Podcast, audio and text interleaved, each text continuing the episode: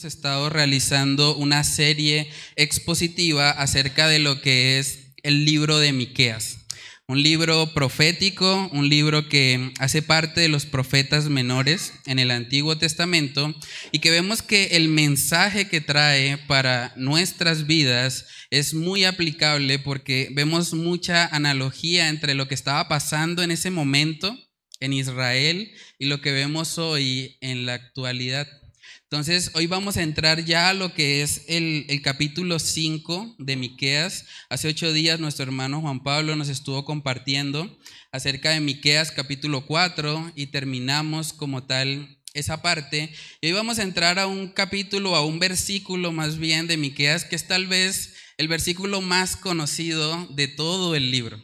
Hay personas que tal vez ni siquiera saben que, que ese texto está ubicado en Miqueas porque es el texto que habla acerca del lugar del nacimiento de nuestro Señor Jesucristo. Yo creo que no es casualidad que el Señor permitiera también que este pasaje llegara precisamente para esta época de diciembre en la que muchas personas de pronto están pensando de una u otra manera en lo que es la Navidad. Aunque nosotros no tenemos una fecha exacta acerca de cuándo fue el nacimiento de nuestro Señor Jesucristo, sí podemos aprovechar que las personas de pronto están meditando un poco más en este tema de la Navidad para hacer luz en sus vidas y para hablarles acerca de lo que es la verdadera Navidad. Porque aunque el mundo trata de, demostrar la Navidad como algo que está relacionado con luces de colores o de pronto con colocar un pesebre en la casa o un arbolito de Navidad y esas cosas pues en sí mismas no son malas, pero realmente debemos entender que como creyentes, cuando hablamos de la Navidad, la Navidad se trata de Cristo Jesús. Se trata de que el Mesías prometido llegó y que ese Mesías vino para morir y dar su vida en rescate por nosotros. Vamos a leer lo que dice Miqueas capítulo 5 para poder hablar acerca de este pasaje. Tuve una pequeña lucha preparando este, este bosquejo porque al principio quería llegar hasta el versículo 6, pero me di cuenta que hay tanta información valiosa en los dos primeros versículos que voy a recortar un poco el mensaje para que podamos enfocarnos y extraer al máximo lo que nos enseña esta profecía mesiánica acerca de nuestro Señor Jesús. Vamos a leerlo, Miqueas capítulo 5, versículos del 1 al 2. Dice ahí la palabra del Señor. Rodéate ahora de muros, hija de guerreros. Nos han sitiado. Con vara herirán en la mejilla al juez de Israel. Pero tú, Belén Efrata, pequeña para estar entre las, entre las familias de Judá, de ti me saldrá el que será Señor en Israel. Y sus salidas son desde el principio, desde los días de la eternidad. Vamos a orar. Padre, queremos pedirte, Señor, que seas tú hablando a nuestras vidas en esta mañana, que tú nos ayudes a, poder examinar lo que enseña tu palabra, Señor, y a estar preparados también para, para poder dar defensa, Señor, ante todo aquel que demande razón de la esperanza que hay en nosotros. Ayúdanos a aprovechar esta época del año para poder ser luz en la vida de nuestros familiares, en la vida de personas a nuestro alrededor que de pronto tienen una idea distorsionada acerca de lo que es la Navidad y lo que significa realmente para el creyente. Padre, ayúdanos a, a, gozarnos por el hecho de que esta profecía se cumplió y sabemos que no solamente viniste al mundo, naciste en un pesebre, sino que viviste una vida perfecta y te entregaste en la cruz del Calvario para que todo aquel que en ti crea no se pierda, sino que tenga vida eterna. Padre, ayúdanos a contemplar eso en esta mañana. Te lo pedimos, Señor, en el nombre de Cristo Jesús. Amén y amén. Bueno, hermanos, entonces como hemos venido hablando, la nación de Israel estaba muy corrompida. Realmente los líderes gubernamentales y los líderes religiosos estaban abusando del pueblo, se habían llenado de orgullo. Y lo primero que vemos en Miqueas capítulo 5, en el versículo 1, es que Dios decide traer juicio. Y es un principio que vemos a lo largo de toda la palabra. Dios siempre humilla al orgulloso. Este es el primer punto en esta mañana. Dios humilla al orgulloso. Miqueas 5 en el versículo 1 dice, "Rodéate ahora de muros, hija de guerreros, nos han sitiado, dice, con vara herirán en la mejilla al juez de Israel. Una herida en la mejilla no solamente es dolorosa, una herida en la mejilla es profundamente humillante. Y cuando nosotros nos vamos a la palabra de Dios y vemos el juicio que llegó sobre la nación de Israel, realmente fue muy humillante cómo terminó el juez o el rey de Israel en ese contexto, porque vemos que él fue humillado por los babilonios. Los babilonios llegaron, sitiaron a la nación de Israel y como consecuencia de eso humillaron al que era el juez en ese momento. Vamos a verlo. Segunda de Reyes capítulo 25 nos muestra el cumplimiento de Miqueas 5:1. Segunda de Reyes capítulo 25 versículos del 1 al 2. Miren lo que dice ahí la palabra del Señor respecto a lo que pasó en Israel. Dice, aconteció a los nueve años de su reinado, en el mes, en el mes décimo, a los diez días del mes, que Nabucodonosor, rey de Babilonia, vino con todo su ejército contra Jerusalén. ¿Y qué pasó? Y la sitió lo que dice Miqueas 5:1. Y levantó torres contra ella alrededor. Después dice, y estuvo la ciudad sitiada hasta el año undécimo del rey Sedequías. Y ahora vamos a ver un pasaje un poco fuerte, pero que nos muestra cómo el Señor humilló a Sedequías, que era el rey de Israel en ese momento. Vamos a Segunda de Reyes 25 en el versículo 7, miren lo que dice degollaron, esto lo hicieron los babilonios, degollaron a los hijos de Sedequías en presencia suya. Y a Sedequías le sacaron los ojos y atado con cadenas lo llevaron a Babilonia. Este hombre fue profundamente humillado.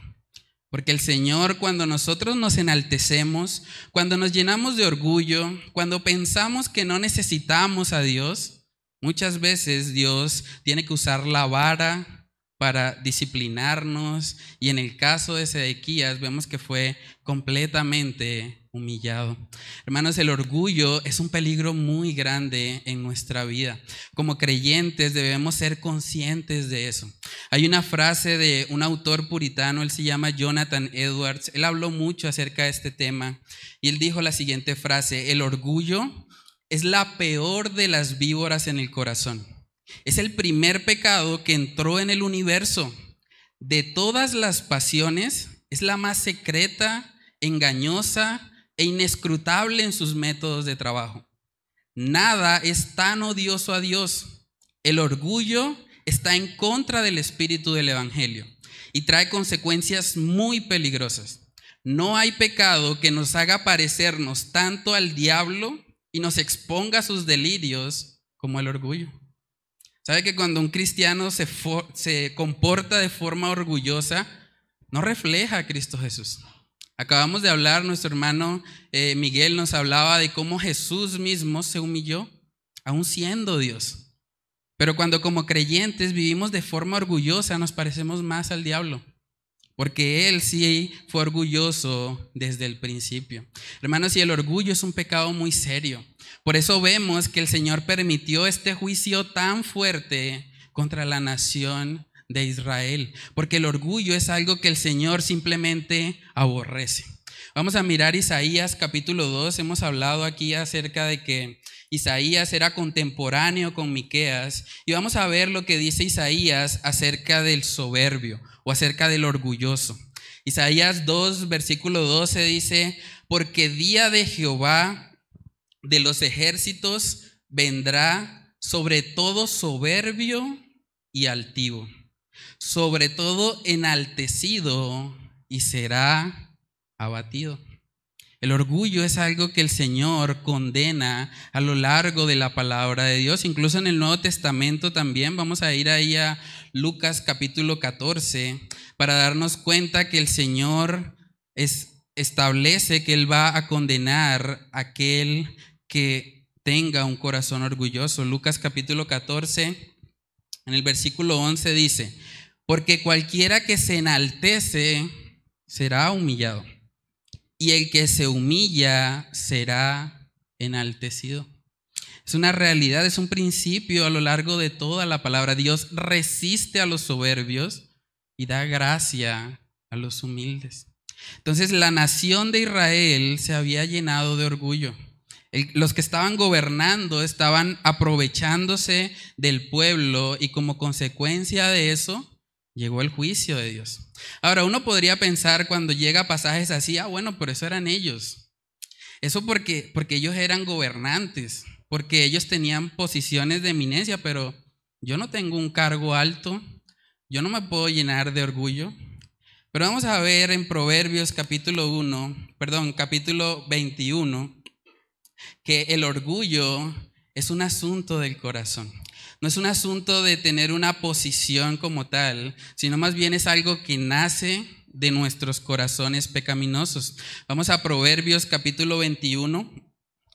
Proverbios capítulo 21, en el versículo 4 dice lo siguiente, altivez de ojos y orgullo de corazón y pensamiento de impíos son pecado. Aquí vemos claramente que la raíz es el corazón. Dice orgullo de corazón. De nuestros corazones, hermanos, es de donde nace el orgullo. El orgullo básicamente es decir que no necesitamos a Dios, que somos independientes, que nosotros podemos hacerlo. Por eso vemos que el Evangelio es completamente contrario al orgullo, porque el Evangelio nos dice que no podemos. Totalmente opuesto a lo, que nos enseñan muchos motivadores o, personas que de pronto están involucradas en todo ese movimiento del Evangelio de la prosperidad. Porque nosotros vemos en la palabra de Dios que la razón por la que Cristo tuvo que venir al mundo fue precisamente porque era imposible salvarnos. Nadie podía, nadie podía cumplir con el estándar. Por eso necesitamos un Salvador. Entonces debemos examinar nuestros corazones respecto a este asunto del orgullo. Saben que la mayor muestra de orgullo que nosotros podemos tener es cuando no reconocemos a Dios en nuestra vida. Cuando de pronto nosotros decimos, bueno, yo puedo solo. Yo no necesito ir a la iglesia. ¿Para qué?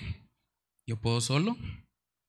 Cuando nosotros desconocemos todo lo que la palabra de Dios dice o conociéndolo lo ignoramos, estamos diciéndole a Dios, bueno, realmente yo estoy bien así.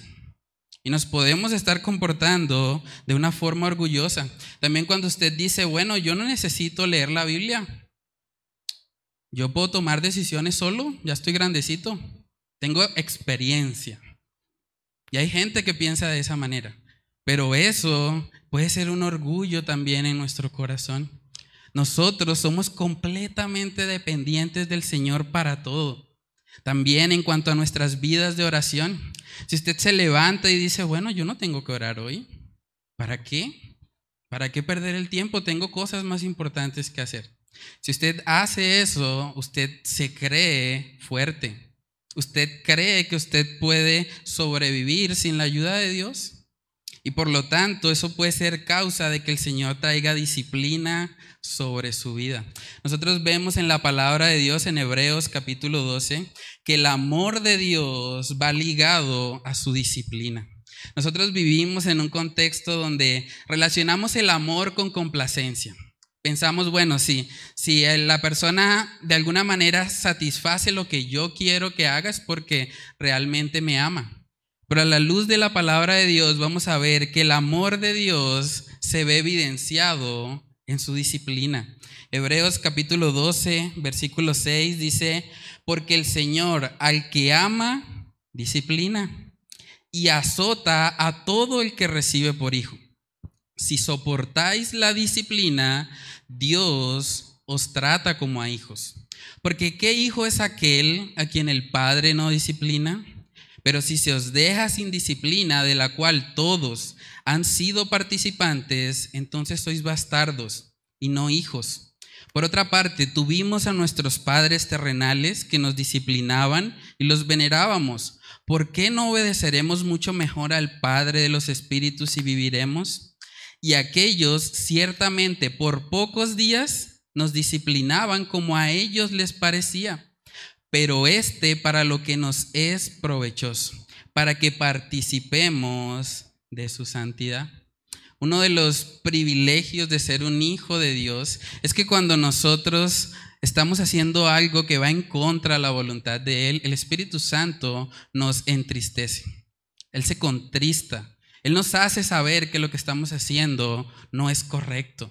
Y cuando eso pasa en nuestra vida, cuando vemos la disciplina de Dios, podemos reconocer que somos hijos de Él. Eso es lo que dice el pasaje. Si no tenemos disciplina, somos bastardos. O sea, si una persona puede vivir en el pecado, practicando el pecado como si fuese un deporte, no le afecta en nada, esa persona probablemente sea un bastardo.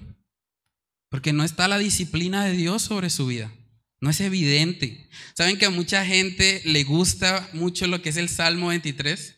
Creo que es uno de los salmos tal vez más conocidos, por lo menos en nuestra cultura colombiana. Y la gente dice, sí, Jehová es mi pastor y nada me faltará. Y la gente coloca eso a veces en la puerta de la casa. Pero saben que una de las implicaciones de que Jehová sea nuestro pastor es que Él va a usar la vara y el callado en caso de ser necesario.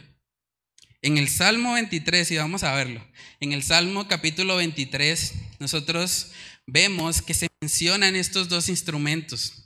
La vara es un instrumento de disciplina y el callado es para traer nuevamente a las ovejas al rebaño. Dice Salmos capítulo 23, verso 4, aunque ande en valle de sombra de muerte, no temeré mal alguno, porque tú estarás conmigo tu vara y tu callado me infundirán aliento. Ese salmo que tanto nos gusta y que de pronto hasta nos sabemos de memoria, debe recordarnos que tenemos un Padre que nos ama y que en caso tal de que dejemos que el orgullo crezca en nuestro corazón, Él va a estar ahí con la vara y Él va a estar ahí con el callado porque nos ama y porque quiere que participemos de su santidad. Lo que vemos ahí en Miqueas capítulo 5 en el versículo 1 es el Señor usando la vara. Miren que Miqueas 5:1 dice, "Con vara herirán en la mejilla al juez de Israel." Con vara lo herirán.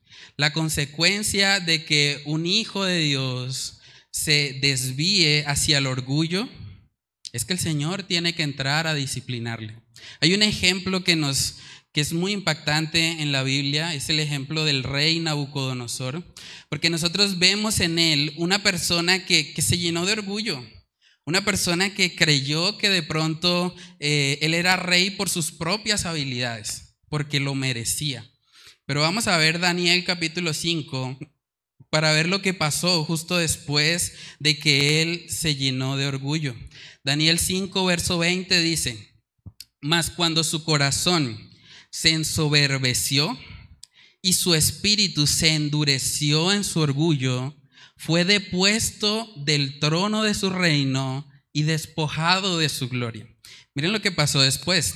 Y fue echado de entre los hijos de los hombres y su mente se hizo semejante a las de las bestias. Y con los asnos monteses fue su morada. Hierba le hicieron comer como a buey, y su cuerpo fue mojado con el rocío hasta que reconoció que el Altísimo Dios tiene dominio sobre el reino de los hombres y que pone sobre él al que le place. Él tuvo que reconocer que si él tenía una posición de eminencia, fue porque Dios así lo quiso, no porque él fuese hábil no porque Él lo mereciera. Y yo creo que eso es algo muy importante que nosotros debemos cultivar en nuestra vida cristiana. Debemos poder decir, como decía el apóstol Pablo, por la gracia de Dios soy lo que soy. Primera de Corintios capítulo 15 en el versículo 10, vemos el ejemplo de Pablo. Él dice ahí básicamente que todo lo que él es, siendo un apóstol, siendo alguien que hacía milagros extraordinarios, que el Señor le usó de una forma tan especial, él reconoce en Primera de Corintios 15:10, pero por la gracia de Dios soy lo que soy. Y su gracia no ha sido en vano para conmigo. Antes he trabajado más que todos ellos, pero no yo, sino la gracia de Dios conmigo. Aquí vemos al apóstol Pablo dándole todo el mérito a la gracia de Dios. Sí, yo he trabajado, pero no yo, sino la gracia de Dios. Es la gracia la que nos sostiene, es la gracia la que hace que nosotros podamos servir al Señor. Y debemos guardar nuestros corazones del orgullo.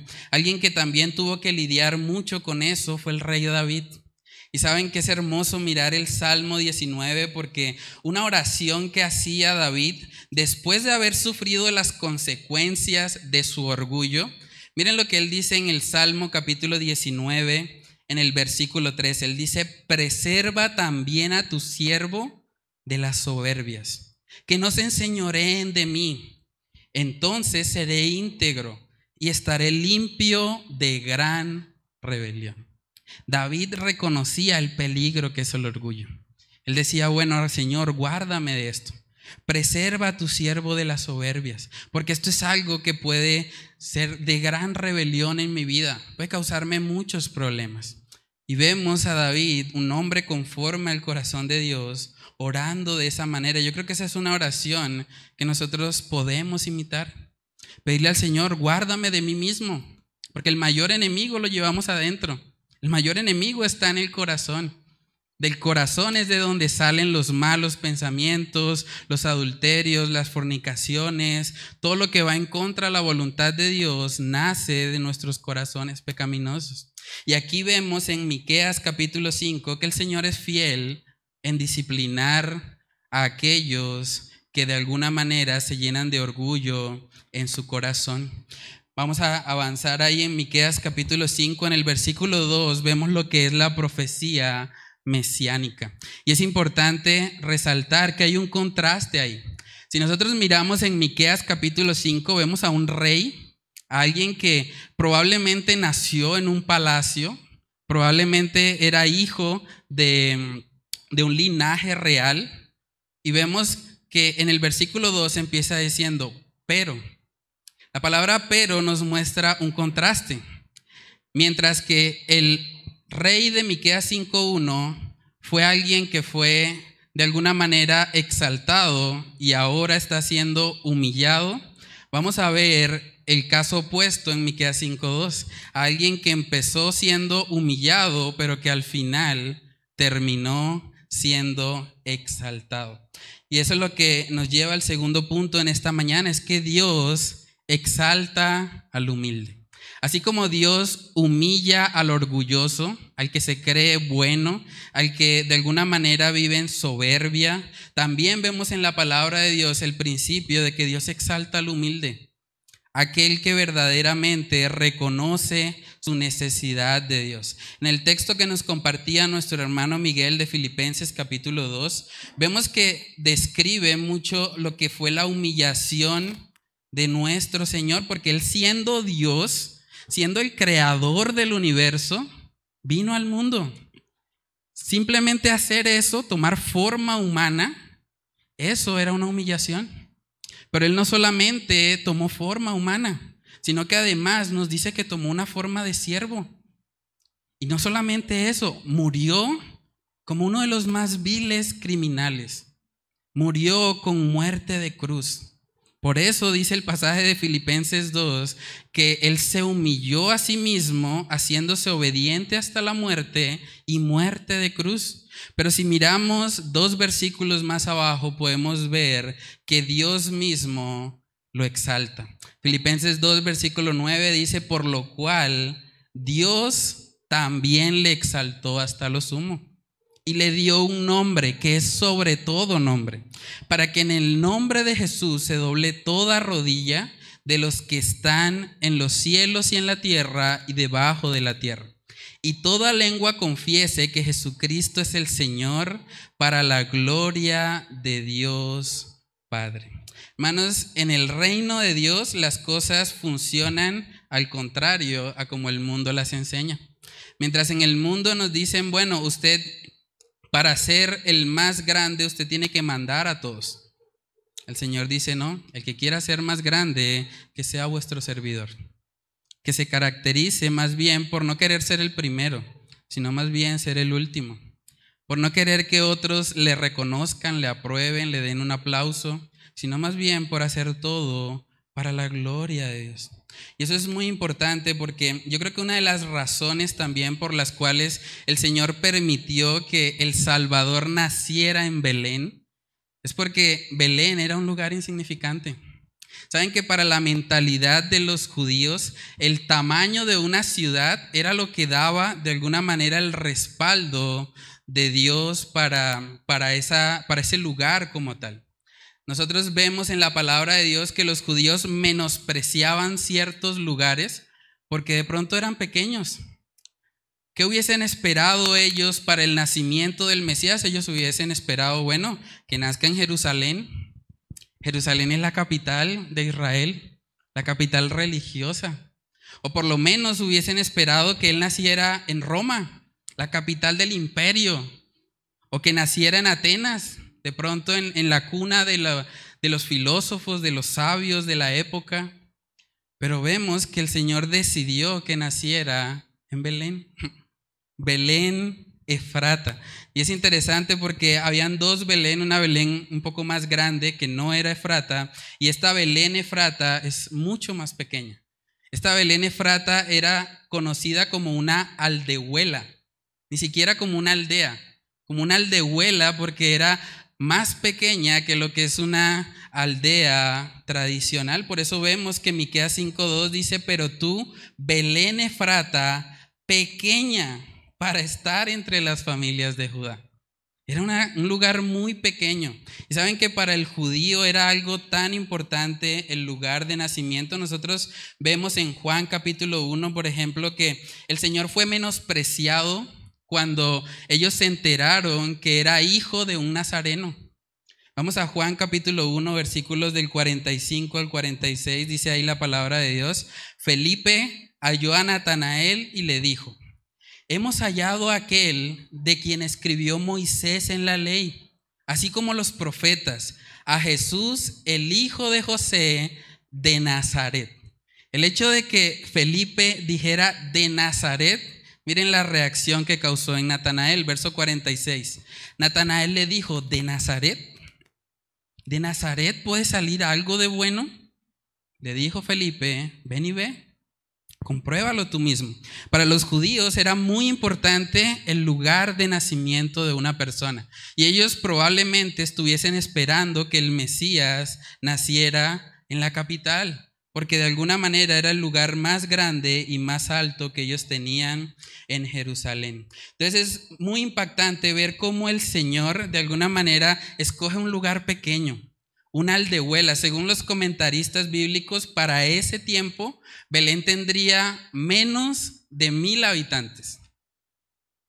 Muy pequeña, menos de mil habitantes. Saben que estuve buscando en internet y en el barrio San Alonso, según un censo del 2018, hay 6.600 personas. Estamos hablando de que en el barrio San Alonso caben seis Belén. Así de pequeña era.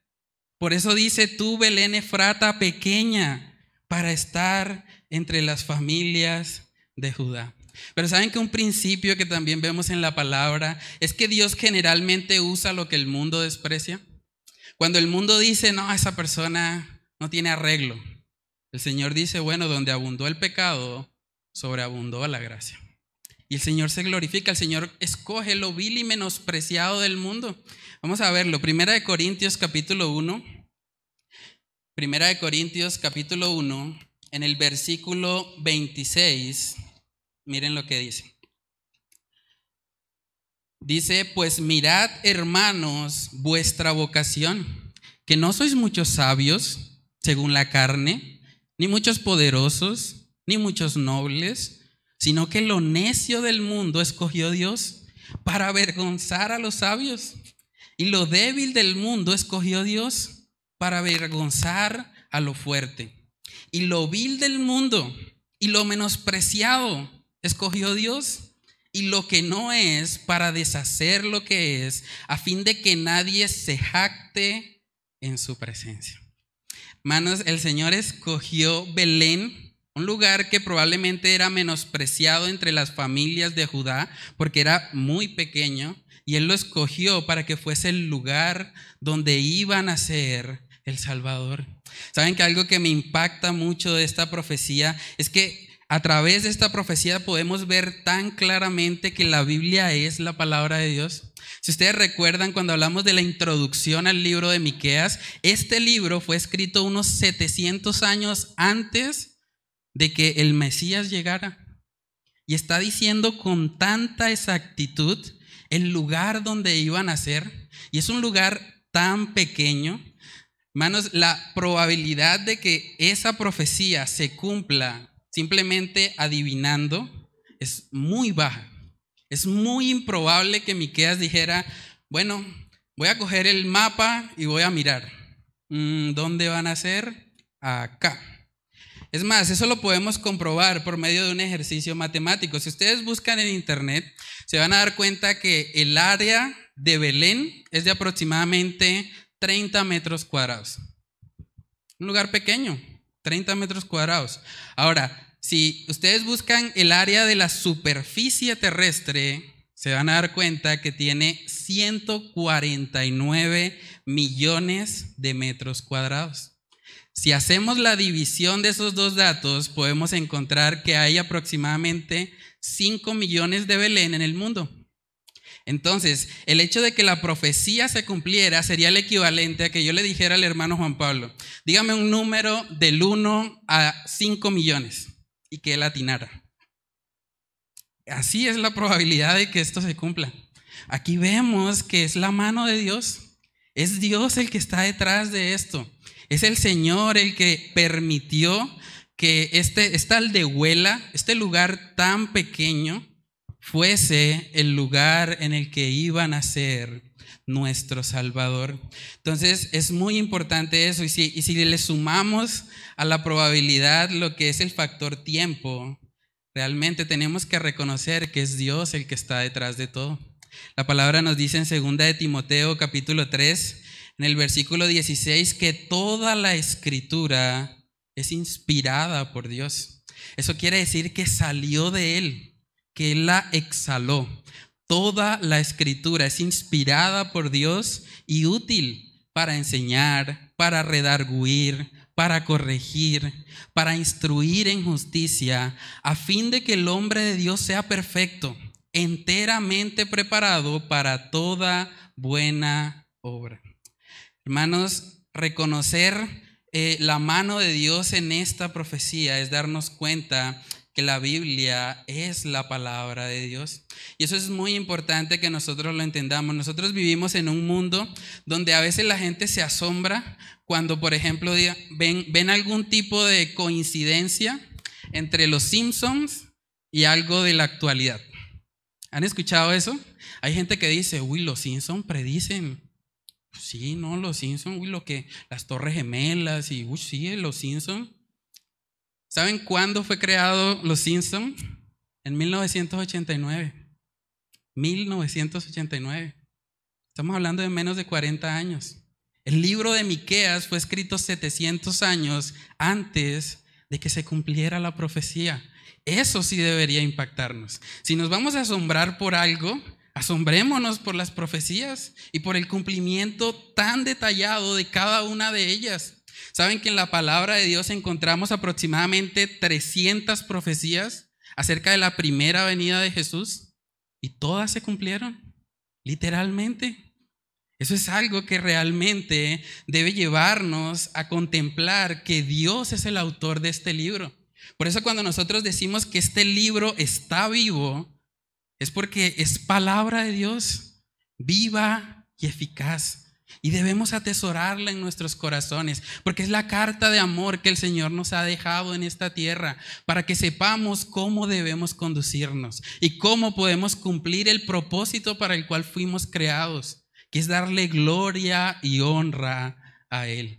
Entonces, hermanos, ver el cumplimiento de esta profecía debe asombrarnos, debe por lo menos generar en nosotros eh, la conciencia de que este no es un libro cualquiera de que este es un libro escrito por Dios. Saben que otra razón por la que probablemente este, esta profecía habla de que el Mesías nacería en Belén es porque el reino que él venía a establecer, porque ahí dice, tú Belén Efrata, pequeña para estar entre las familias de Judá, dice que de ti me saldrá el que será Señor en Israel. O sea, la persona que están profetizando aquí va a señorear, va a ser un señor en Israel. Muchos judíos estaban esperando que ese cumplimiento fuese a través de un rey terrenal. Por eso muchos de ellos rechazaron a Jesús. Dijeron, no, ese no puede ser. No puede ser porque no es Señor en Israel. Pero vamos a ver, hermanos, en Juan capítulo 18, que el reino que vino el Señor a establecer no era un reino terrenal, sino más bien un reino espiritual. Vamos a verlo. Juan capítulo 18. Juan capítulo 18, en el verso 33, vemos que Jesús tiene un encuentro con Poncio Pilatos y él empieza a interrogarle. Dice en Juan 8:33, entonces Pilato volvió a entrar en el pretorio y llamó a Jesús y le dijo, miren esta pregunta, ¿eres tú el rey de los judíos? Es una pregunta difícil. Si él hubiese dicho que sí, probablemente la idea que tenía Poncio Pilato de un rey no es el reinado que Jesús vino a establecer. Pero también si él hubiese dicho que no, estaría negando el hecho de que él sí es Señor. Entonces vemos cómo el Señor responde en el verso 34. Jesús le respondió, ¿dices tú esto por ti mismo o te lo han dicho otros de mí? Pilato le respondió, ¿soy yo acaso judío? Tu nación y los principales sacerdotes te han entregado a mí. ¿Qué has hecho? Respondió Jesús, miren la frase, mi reino no es de este mundo. Si mi reino fuera de este mundo, mis servidores pelearían para que yo no fuera entregado a los judíos. Pero mi reino no es de aquí. Verso 37, le dijo entonces Pilato, luego eres tú rey. Respondió Jesús, tú dices que yo soy rey. Yo para esto he nacido y para esto he venido al mundo, para dar testimonio a la verdad. Todo aquel que es de la verdad, oye mi voz.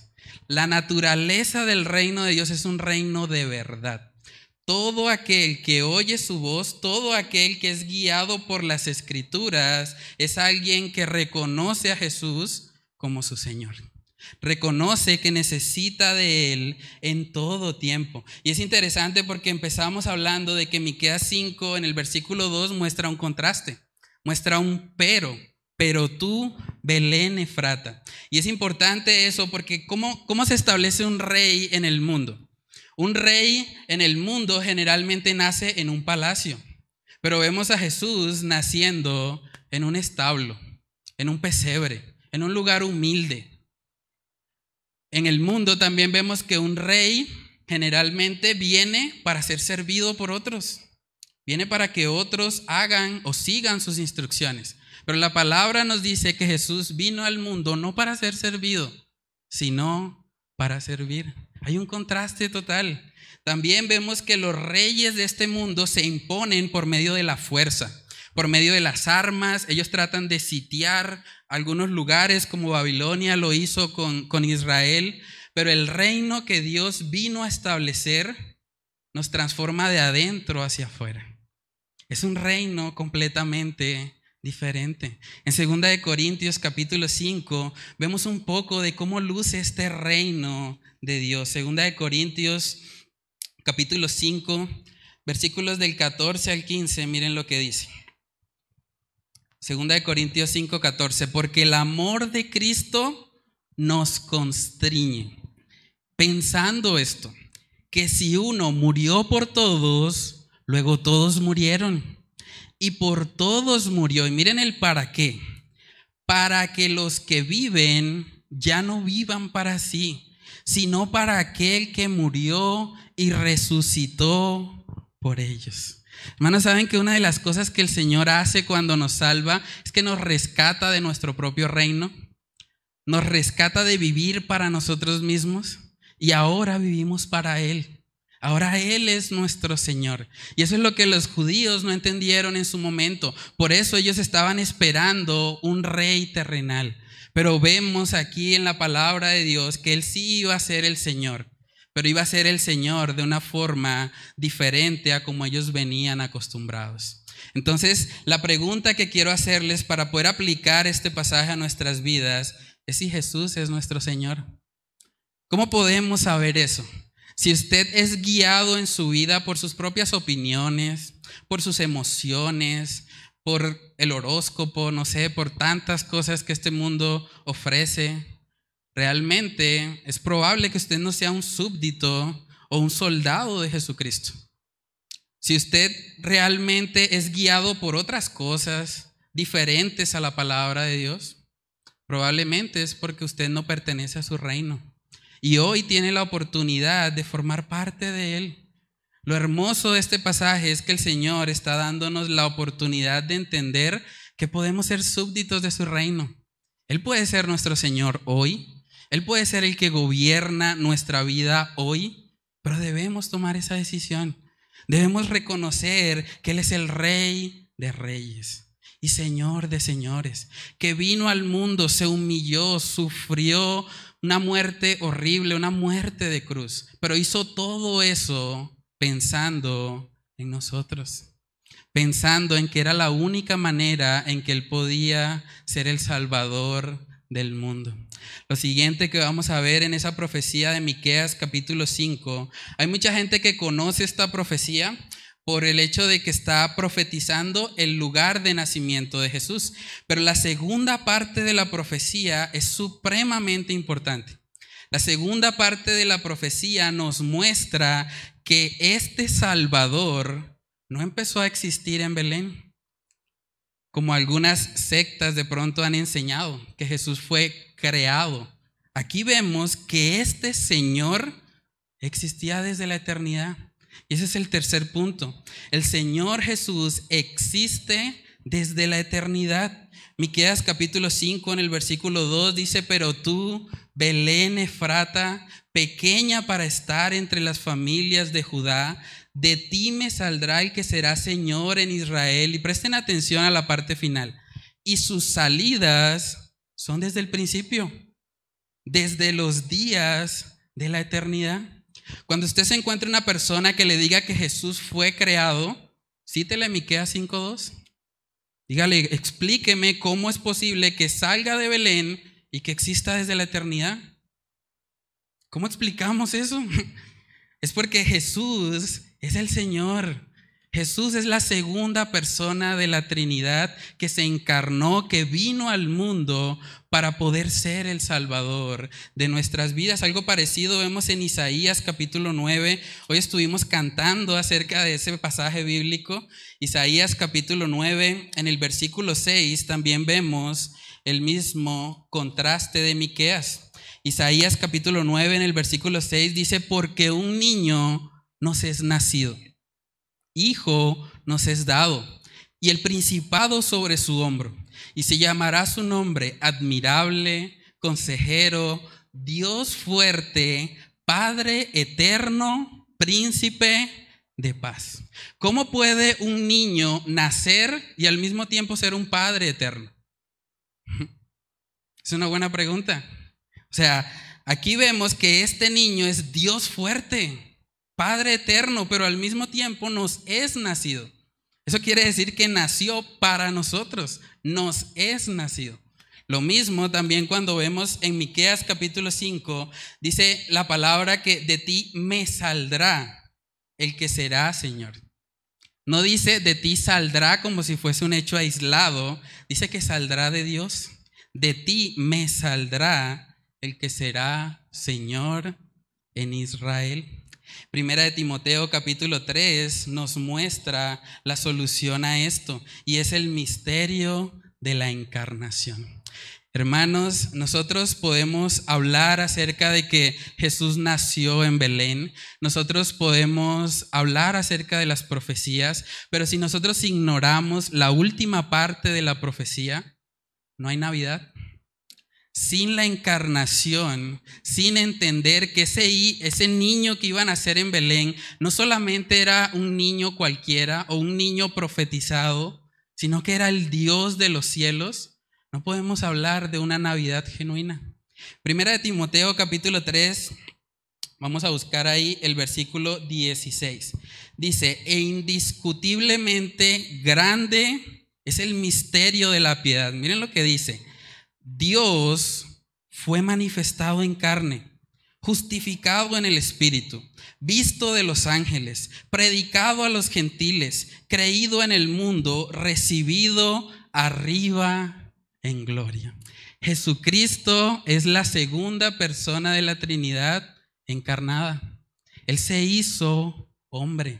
Y por eso podemos entender textos como Juan 17, versículo 5, donde Jesús dice, ahora pues Padre, glorifícame tú al lado tuyo con aquella gloria que tuve contigo antes que el mundo fuese.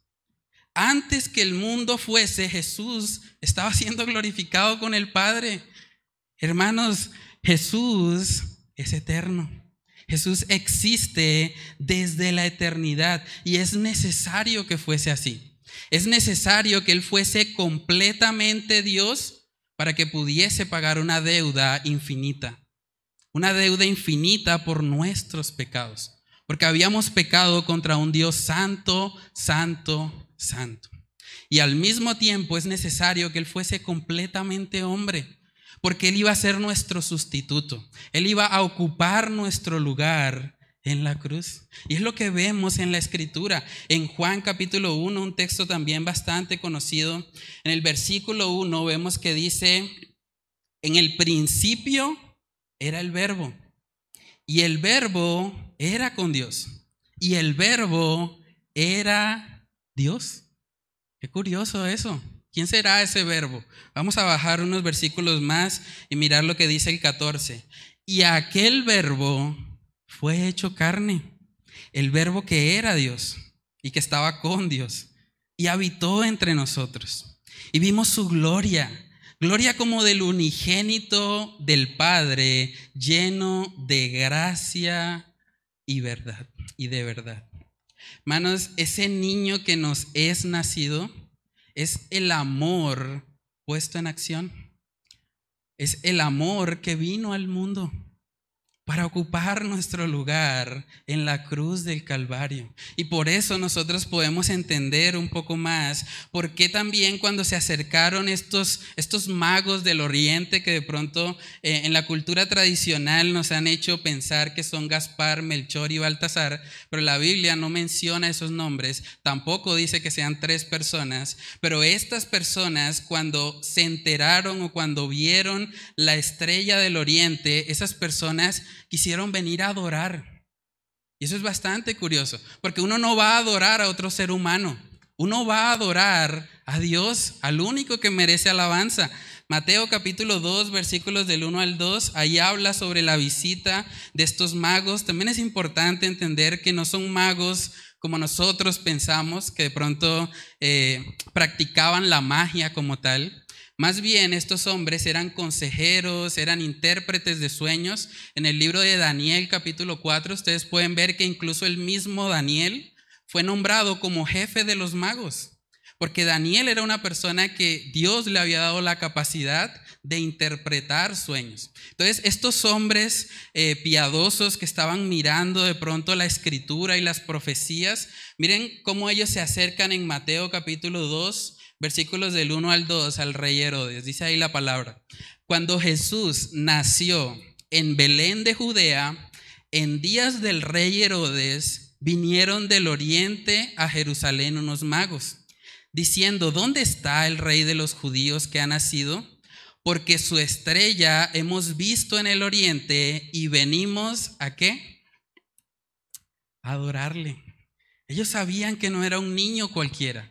Ellos sabían que era el eterno, el Salvador, el único que merece toda nuestra adoración. Saben que es probable que estos hombres si venían de Oriente, y cuando habla de Oriente ahí la palabra probablemente hace referencia a Babilonia o Persa, estos hombres caminaron cerca de 1600 kilómetros para preguntarle al rey de Herodes acerca de dónde está el rey de los judíos. Y eso es bastante realmente si tenemos en cuenta que no habían medios de transporte como los que tenemos actualmente.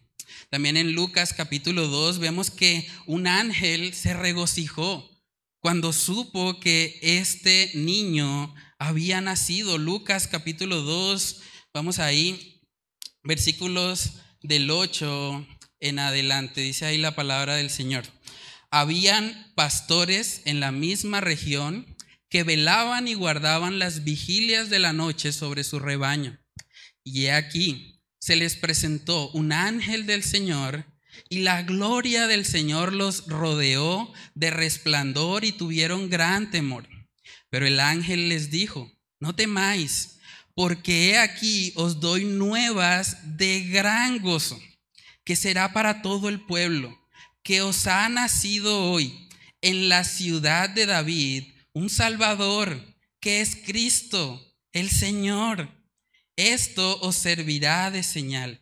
Hallaréis al niño envuelto en pañales, acostado en un pesebre, y repentinamente apareció con el ángel una multitud de las huestes celestiales. Tratemos de contemplar eso. Imagínense una hueste celestial.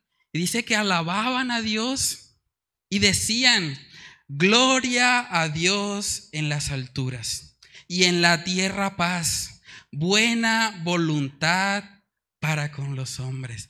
Este niño causó la adoración de huestes celestiales.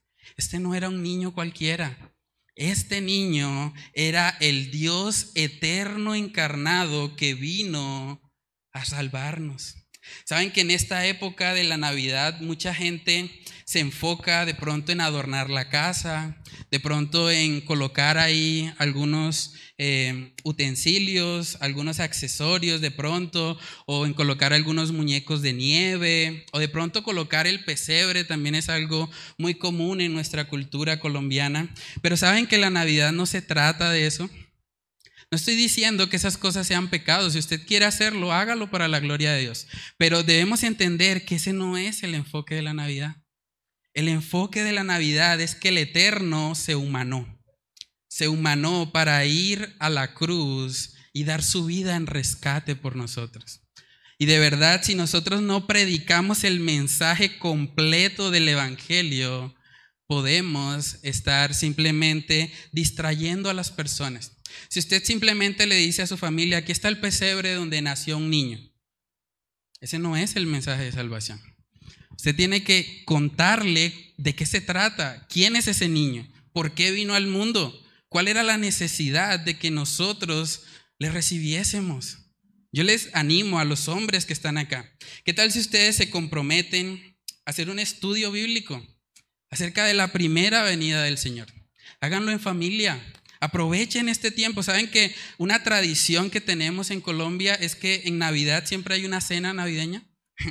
Siempre hay un tiempo como que la familia aparta para de pronto reunirse. Aproveche ese espacio y hábleles de la verdadera Navidad. Hábleles de que no era un simple niño, que, que la idea no es simplemente, ay, qué, qué pesebre tan humilde. No, ese niño vino al mundo por causa de nuestros pecados, porque necesitábamos que alguien nos rescatara de ese orgullo que hay en nuestro corazón, de esa vana manera de vivir. Y solamente cuando vamos a Él con un corazón contrito y humillado, podemos ser salvos. Yo les animo a todos los que están acá, los hombres, las mujeres pueden hacerlo también. Usted puede ir a su casa y decir, bueno, vamos a estudiar de qué se trata realmente la venida del Salvador. Porque no se trata de lucecitas.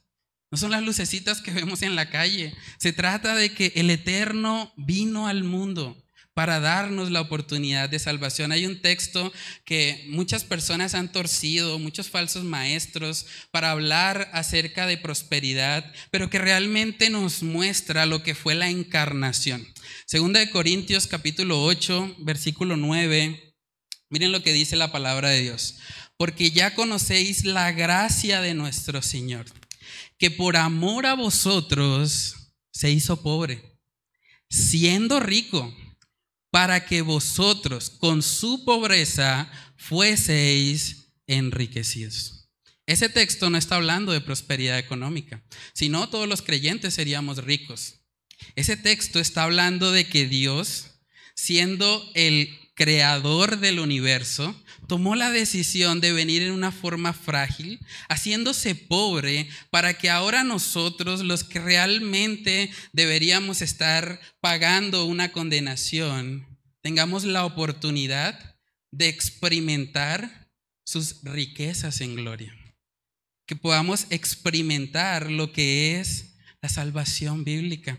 Efesios capítulo 2, vamos a leer ese último texto y con eso terminamos. Efesios capítulo 2, versículos del 4 al 7. Miren lo que dice. Pero Dios, que es rico en misericordia, por su gran amor con que nos amó, aun estando nosotros muertos en pecados, nos dio vida juntamente con Cristo.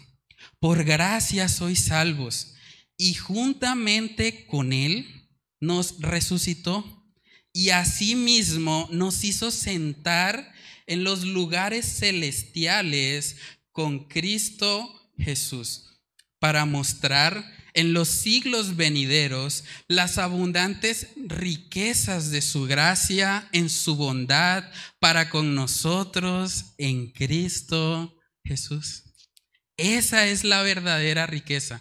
Jesús vino al mundo en un lugar humilde, en un pesebre, en un lugar que no era reconocido, en una aldehuela de Belén, pequeña entre las familias de Judá, pero vino para que nosotros podamos experimentar esas riquezas en gloria para que nosotros tengamos la oportunidad de la salvación. Entonces la pregunta es si usted ya le ha recibido a Él. Si usted ha atesorado lo que es el verdadero regalo de la Navidad, el regalo de la Navidad no es el que le dejan debajo de un arbolito. El regalo de la Navidad realmente es la salvación que Cristo vino a comprar para darnos vida. La pregunta es si usted ya le ha recibido. Si ese niño del que hemos estado hablando, ese Dios fuerte, realmente es su Señor realmente gobierna su vida. Y si usted no ha dado ese paso, no ha recibido ese regalo de la Navidad, yo le animo a que hable con nosotros. No espere más. Busque realmente ponerse a cuentas con Dios. No espere a que Dios no lo quiera, pase una tragedia. A que tenga que vivir de pronto la vara o el juicio de Dios sobre su vida. Arrepiéntase hoy. Hoy es el día de salvación, dice la palabra. Si usted reconoce que ha pecado delante de Dios y si usted viene a Cristo con un corazón contrito y humillado, usted puede ser salvo. Entonces, ¿qué espera?